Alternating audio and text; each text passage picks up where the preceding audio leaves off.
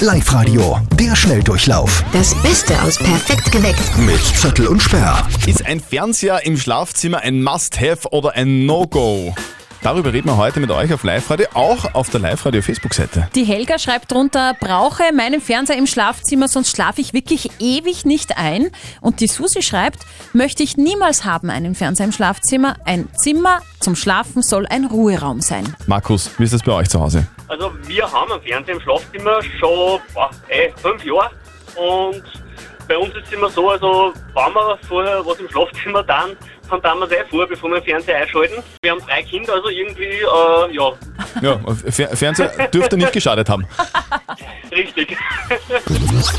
In New York ist ein Paar getragener Turnschuhe von Michael Jordan, das ist ein Basketballspieler, eine Legende, versteigert worden. Der hat diese Schuhe einmal angehabt. Für wie viel Geld sind diese Schuhe versteigert worden? circa 500.000 Euro. Alexander, du hast das gewusst, gibst zu. Ich hab's gewusst. Aber ich wollte nichts sagen.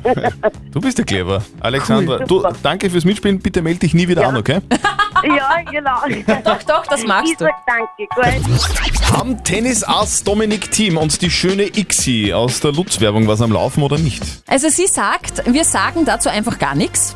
Es gibt nichts zu bestätigen und es gibt auch nichts zu dementieren im Moment. Also, wenn wer sowas sagt, dann sind die fix zusammen. Das gibt wieder schriftlich. Das Okay. ist genauso, wie wenn der Präsident von einem Fußballverein sagt, wir stehen zu 100% hinterm Trainer. Dann fliegt der Trainer fix raus.